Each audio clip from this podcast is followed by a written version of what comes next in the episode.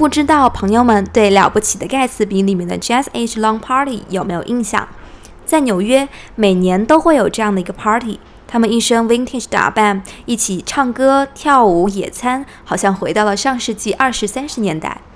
本期节目，我们就和大家来介绍这种来自于上世纪二十年代的风格 ——Art Deco，也就是我们常说的装饰艺术。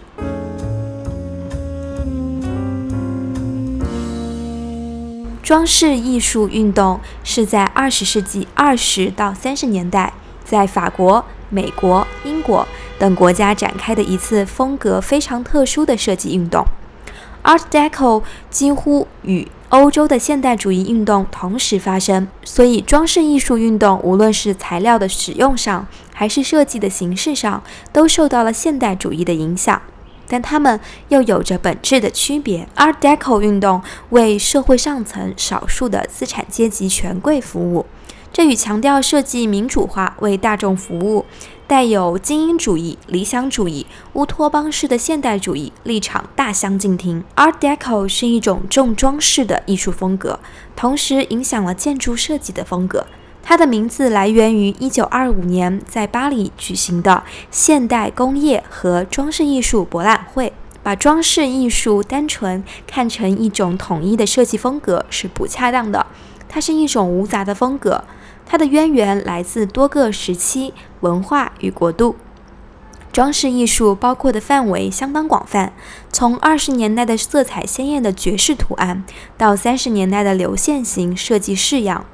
从简单的英国化妆品包装到美国纽约洛克菲勒中心大厦的建筑，都属于这场运动。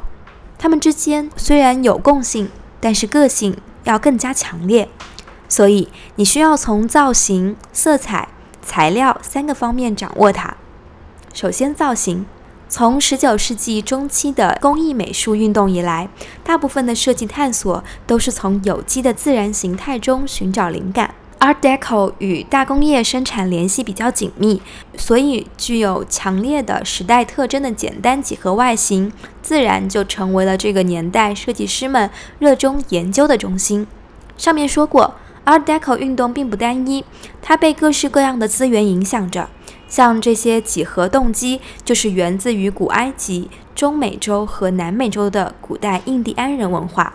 常用的几个图案有。阳光放射型、闪电型、曲折型、重叠箭头型、星星闪烁型、埃及金字塔型等等。那么色彩，Art Deco 具有鲜明强烈的色彩特征，有自己的特性，特别重视使用强烈的原色和金属色系，比如说像鲜红、鲜黄、鲜蓝、橘红、金、银、铜等等。